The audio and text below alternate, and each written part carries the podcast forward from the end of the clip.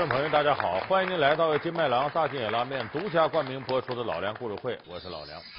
在二零一四年一月十九号，在哈尔滨火车站有一个纪念馆很低调的开馆。虽然很低调呢，这个消息呢传到东亚几个国家以后呢，产生了不同反响。在朝鲜、在韩国、在日本，都有很多媒体大量的报道了这个事件，而且三个国家的政府机构的领导人。都不同时期在不同的场合发表了自己的看法。那么，这是一家什么样的纪念馆呢？它叫安重根义士纪念馆。我说到安重根，电视机前很多朋友想起来了，说这个初中历史课本里写了，一九零九年十月二十六号，朝鲜义士安重根在哈尔滨火车站刺杀日本前首相伊藤博文。这伊藤博文，很多人也能想起来。一八九四年中日甲午战争失败了，那马关条约不就是李鸿章和伊藤博文签订的吗？哎，伊藤博文是日本前首相，当时是朝鲜统监，从这位置上刚下来。那么这个事情，不同国家解读不一样。朝鲜、韩国、中国都认为安重根呢是反抗侵略者一个义士好汉。但是日本呢，有很多人认为呢，安重根是个罪犯、杀人犯、恐怖分子。所以，对于在哈尔滨设立这个纪念馆，韩国总统朴槿惠举双手赞成，但是日本首相安倍晋三就提出了不同看法。当然，咱们也知道，日本人在这个历史问题上向来不那么客观。那么，咱们今天这期节目呢，就给大伙说说安重根他是怎么样走上这条刺杀道路的。他刺杀成功的这个伊藤博文，到底是一个怎么样的人？一个是帝国的政治家，一个是弱国的知识分子，两个外国人第一次来到哈尔滨，成为了震惊世界刺杀案的主角。七发子弹，一条人命，世人对刺客的评价为何呈现两极化的争议？安重根怎样从一个知识分子，一步步被伊藤博文逼成刺客？老梁故事会为您讲述。刺杀背后，伊藤博文遇到安重根。那么，在我们想象当中呢，就是在我们这个前清时期晚期，中国国内也出了很多从事刺杀的义士。咱说什么徐锡麟呢、秋瑾呢，这些都是在我们想象当中呢，好像从事暗杀、刺杀这个人，那都是义勇之夫啊，勇士。一般来说，不是什么读书人，也不是什么高高在上的。说往往这样的人干刺杀，其实呢并不是那么回事。我们说像徐锡林、秋瑾都是有文化的人，这个安重根也是。安重根呢这个人口才非常好，心理素质特别好，文化水平比较高，而且看问题非常全面，甚至不是仅仅站在东亚的局面，站在世界角度看问题。有人说这样的高水平的人应该去搞启蒙运动啊，应该当革命领袖啊，怎么能当刺杀的这个武夫呢？其实安重根走上刺杀之路，是历史的局限一步一步给他推到这儿。咱们先得说呢，安重根呢，他出生在朝鲜，他家呢是当时朝鲜的贵族。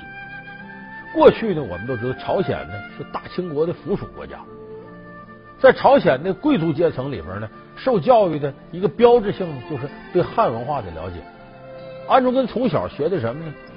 千字文、百家姓。这些三字经，后来修一些《资治通鉴》《古文观止》，他基本上都是接受的汉化教育，所以安重根的汉语非常好，而且古诗词写的很漂亮，文章写的也好，他是这种出身。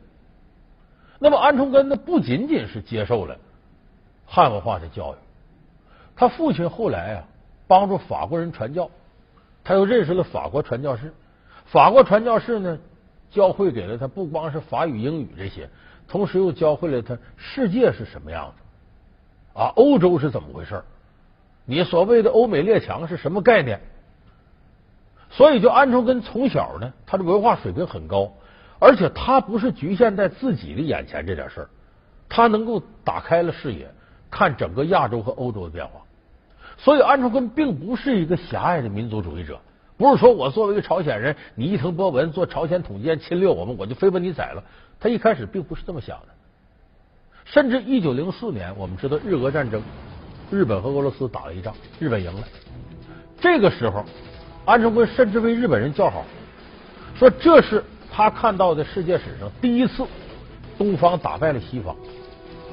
就日本是代表东方的，俄罗斯代表西方的，所以安重根一开始呢为这个事儿欢欣鼓舞，他认为东亚应该团结起来，一致对外。可是很快他发现了，这仅仅是他个梦想，因为原来呢，他这是朝鲜，在这个时候甲午中日战争之后呢，其实日本是取代了大清国，统治了整个朝鲜。就原来朝鲜呢是大清国的附属国，这下变成了日本的殖民地。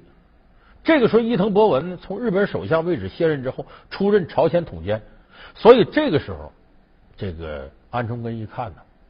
那种美好的想法不存在，就是他为日本崛起鼓与呼，认为西方和东方终于均衡了。但事实上呢，日本呢是以邻为壑，他崛起的代价是什么？要把你周围这些邻国都拿下，都成为自己的属国。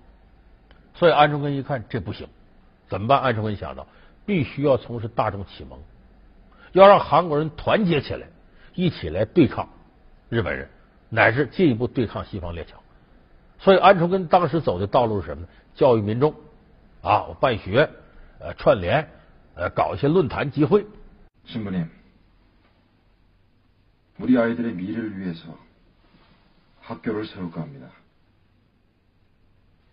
Schools have been set up already. You cannot rush God's work. 왜냐면것을 가르치는 그들이 조국을 찾아야 하는 진정한 이유를 가르쳐 줄 것 같습니까? You cannot see anything in advance. Everything has its own space and order. Now is the time to learn from abroad. 도대체 뭘 배우라는 겁니까? 저는 그들의 눈을 통해서 제국주의 모습을 봤습니다. 우리 아이들이, 우리 민족이 제국주의의 모습에 물드는 것을 결코 보고만 있지는 않을 겁니다.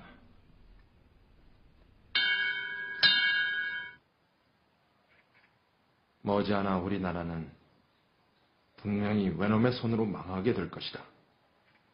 그러니 강자가 되어 강한 조국을 만들어야 한다. 조국의 미래는 너희들의 몫이야. 알겠니? 네. 但是很快他发现，在伊藤博文面前，这个搞不通。 为什么呢？这个伊藤博文呢，他并不是一个强硬派。他发现呢，你要想把这个朝鲜这块土地永久统治住，不能采用高压政策。他就发现朝鲜这个呢，高宗皇帝呢，你表面上挺软弱，骨子里头不配合啊，什么事都跟这个日本对着干。所以伊藤博文下狠心，把这高宗皇帝逼退位了，扶止他儿子太子李拓上来当皇帝，然后把李拓十岁大的小儿子呢送到日本去留学去。说白了就是让你的下一代直接日本化。那这些打法再一看，韩国人很明白为什么？韩国人对汉文化了解，都看过《三国演义》啊。说想当年董卓进京，那就是何进引虎狼之师进入京师，结果最后董卓进京擒王之后怎么办了呢？老皇帝都没了，小皇帝他准备废少帝立陈留王，就后来汉献帝这一套。韩国民众一看，这不《三国演义》吗？这伊藤博文干嘛呀？想直接把我们皇帝换了，然后进一步控制这个，说傀儡皇帝都不管用了，要扶持儿皇帝，这就有问题了。所以韩国人不干。所以在这种情况下呢，万众一心就要把日本人弄出去。伊藤博文一看不行，这个时候可不能让这种反日情绪扩大化。所以伊藤博文也抓住了要害，颁布新闻法，各种法令，不准许言论自由。民间一有点风吹草动，马上拿下抓起来。所以这时候，安重根办论坛呢、宣传的这些思想已经不行了，没有用了，没有用武之地了。所以安重根一琢磨，文的不行，咱得来武的。可是伊藤博文呢，早在这个之前就已经提前解散了朝鲜半岛军队，就事实上半岛已经没有属于自己的武装了，都由日本的警察和军队控制了。所以安重根呢，下了大力气呢，联系这些被解散了之后的朝鲜军官。然后把原来那些当兵拢到一块儿，形成大韩义军，来和这个日本人对着干。那在哪儿打呢？就在中俄朝的边境，以这为大本营。因为什么？打输了呢，往后一撤，能到俄罗斯境内，到中国境内没事。胜了呢，咱可以的长驱直入，因为朝鲜半岛本来就没多大地方，所以他和日本人斗了很长时间，他也成为呢大韩义军的参谋中将，有军衔的了。但是这时候和日本人打很困难，为啥？你后续起的乌合之众是打不过正规军的，偶尔获得一两场胜利，大多数时候都是输，打不过人家。就我们这些义军孤军奋战，得不到很多韩国老百姓的支持。就咱得进一步启蒙，让韩国老百姓有反抗精神，坚决要跟日本人对着干。可是怎么启蒙呢？咱们必须得做出惊天动地的事情，作为反抗侵略者的精神源头。所以这个时候，安重根带这些义军呢，退回到俄国的境内，搞了个什么呢？叫断指同盟。什么叫断指同盟呢？他跟几个核心军官把左手这无名指砍下来，然后拿着这无名指蘸着血。在这个锦旗上写写什么？大韩独立。所以他这同盟叫断指同盟，他希望通过这种方式激励韩国民众起来反抗。可是后来他觉得收效甚微，这个时候把他逼上了刺杀这条道。就说看来只有把朝鲜统监伊藤博文杀掉，才会在很大程度上振奋大韩的民族精神。也就是说，他前面搞启蒙文的武的。没有一次成功的，让他觉得只能华山一条道走这条道。那么他刺杀这伊藤博文，这个在日本拥有很高的声望。就伊藤博文并不是我们想象当中那个惨无人道的独裁者暴君，不是那样。伊藤博文在日本被称为近代之父，就说日本能从古代社会进入到近现代社会，伊藤博文功不可没。这个人是个优秀的改革家。所以伊藤博文不是一个心狠手辣的独裁者，相反，他是个很有见识的人。可是问题是呢，他再有见识，他这些见识是用来干嘛的？是用来侵略他国的，是用来为大日本帝国服务的。这根本就不具备任何正义性。所以历史也把伊藤博文逼到个死胡同上。他不管他愿意不愿意，不管他有什么样政策，他已经是日本侵略韩国的一个巅峰的代表。所以理所当然，他身上该承担侵略的一切恶劣后果。所以在这个时候，历史把安重根和伊藤博文两个可能不愿意走上这条道的人推上了这条死胡同、不归路。这个时间节点是一九零九年十月二十六号，哈尔滨。刺杀伊藤博文的机会终于来了，安重根开始了远赴千里之外的跨国行动。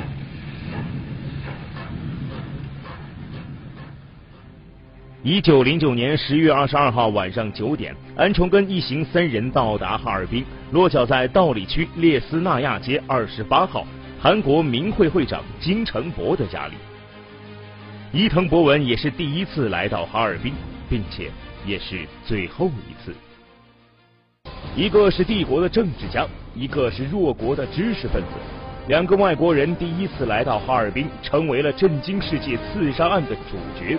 七发子弹，一条人命，世人对刺客的评价为何呈现两极化的争议？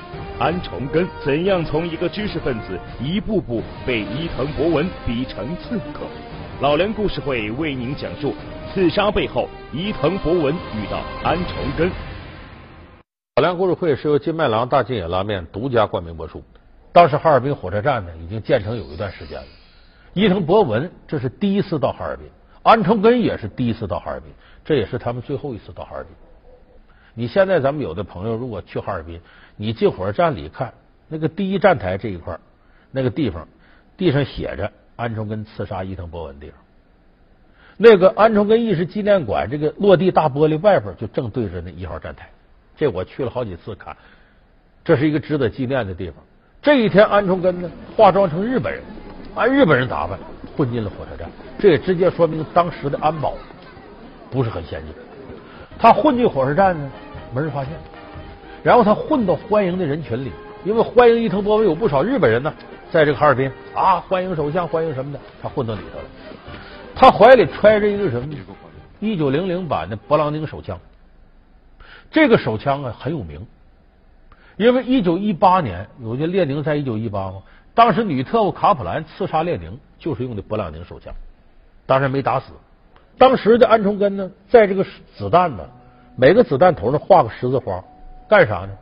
我们都知道，子弹打出去，打到人体里边是旋转着进去的。那么，如果这弹头是光滑的，啪一枪打过去，穿透了，可能留一个拇指大的这么一个窟窿。但是这十字花在人体里旋转之后，破坏力极大，可能打出去之后留个碗口大的窟窿，杀伤力特别大。当年这个卡普兰刺杀列宁的时候，就是用这勃朗宁手枪用这种子弹，但是他没有刻十字花。所以三发子弹有一发打中要害，从列宁的左胸膛打进去，从脖子穿出来。列宁后来没死。这安重根呢，他想的很细，把这个子弹都刻上十字花。然后在欢迎人群上来欢迎的时候，伊藤博文从站里下来，俄罗斯财政大臣上去迎接，旁边有俄国的使节，也有日本的使节。这时候安重根几大步从人丛里出来，站的位置离伊藤博文有六米远，他把手枪掏出来。어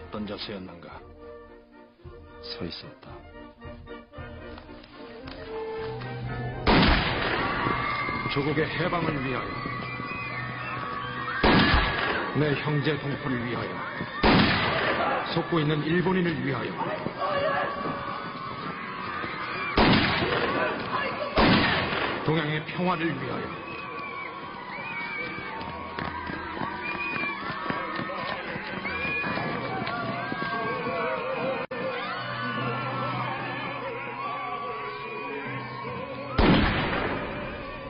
와啪啪啪三枪，这三枪全打中伊藤博文要害。为什么我说安重根不是义勇之夫呢？他心思非常缜密。 他打完他是怎么判断？他也不认识伊藤博文，但一看就欢迎他，他是最高使臣，而且花白胡子，因为那时候伊藤博文六十多了，他知道应该是他。但打完他怕不把握，旁边还有几个日本人，一人又来一枪他，他怕万一打错了。这时候呢，勃朗宁手枪里就剩一发子弹。按很多人想法，他应该卡巴自杀，没有。安重根非常从容的把枪往地上一扔，等着你们来抓我，嘴里喊“高丽乌拉”，这是俄罗斯话，意思就是“大韩民国万岁”。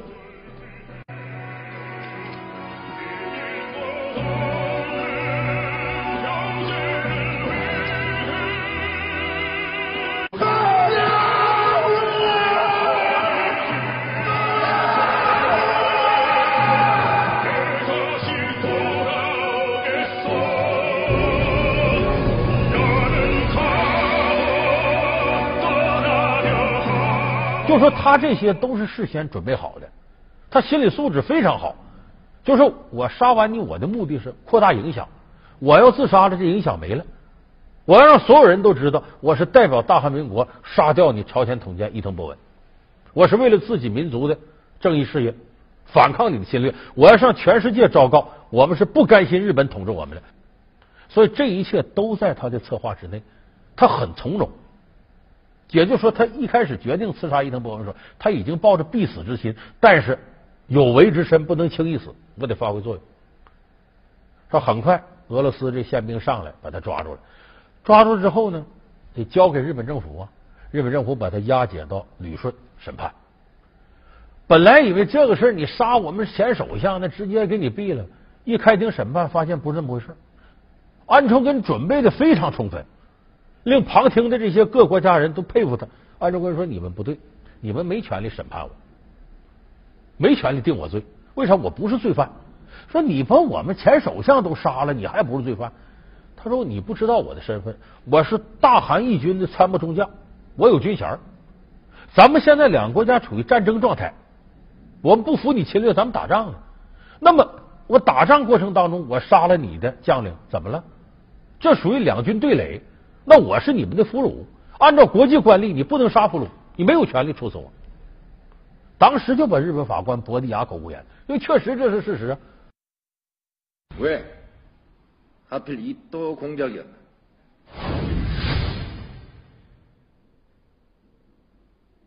그가 하얼빈에 왔기 때문이다. 도대체 누구인가? 자신을 무엇이라고 생각하는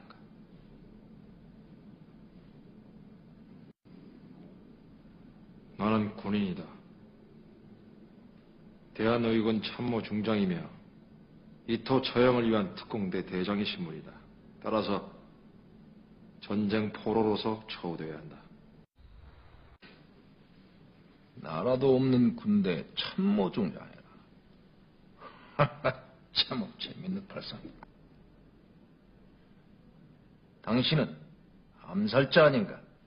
나는 이토 개인에겐 원한이 없다.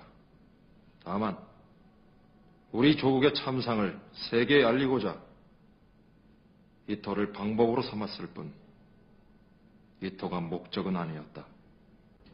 而接下来安重根就说：“就说即使是你审判我，也不能是你们这法庭，你得是战争结束之后军事法庭审判我。你这个民事法庭、刑事法庭，你怎么能审判我呢？再说，就算是审判我， 伊藤博文该不该死？刷刷点点，安重根写下了伊藤博文十五条罪状，你们看，最后这个日本政府没办法了，那那那那谁也别旁听了，秘密审判，那甭管你这这这认不认，直接定个死罪。”隔了仨月以后，把安重根绞死了。绞死之后呢，尸首匆匆埋在旅顺的后山上。到现在为止，日韩三国都派人在这找过，没找着他尸体。到底埋在哪儿，这成了永久的谜。也就是说，安重根呢，其实是利用他有限的生命，向世界宣告，大韩民族是不甘心被日本统治的。实际上，他也通过成功的刺杀伊藤博文的整个过程，完成了他这一目的。所以安重根死后呢，得到了中日韩很多人的赞许。当然，日本国内说他是恐怖分子，也有进步人士说他是英雄的。那么时至今日呢，我们在这个亚洲地区，日本呢对于历史上的一些侵略问题呢，始终态度暧昧不清，有时甚至呢开倒车。所以在这一点上呢，对亚洲很多国家老百姓的感情是一种伤害。所以在这个时候，中韩朝鲜三个国家。都共同的纪念安重根意识，那是对眼下亚洲追溯二战时间的侵略问题是具有积极作用的。所以，我们国家在这个时候呢，本来朴槿惠总统提出来，能不能给安重根立个纪念碑？当时我们的习近平主席、高瞻远瞩说，搞一个纪念馆。这其实是对我们眼下亚太地区的和平与稳定，以及对历史问题的认知，是一种积极的推动。所以，纪念安重根意识有着今天强大的。政治现实意义。他挥舞起对外侵略的屠刀，向中国人民和世界人民献下累累血债。他残暴凶狠，向日本士兵鼓吹，为了天皇，如果被俘就自杀。而自己真被俘虏时，却迟迟下不了手。这个战争的狂人面临正义的审判，其色厉内荏、贪生怕死的丑恶嘴脸暴露。老梁故事会为您讲述东条英机最后的死亡表演。感谢您收看这期老梁故事会。老梁故事会是由金麦郎大金野拉面独家冠名播出。我们下期节目再见。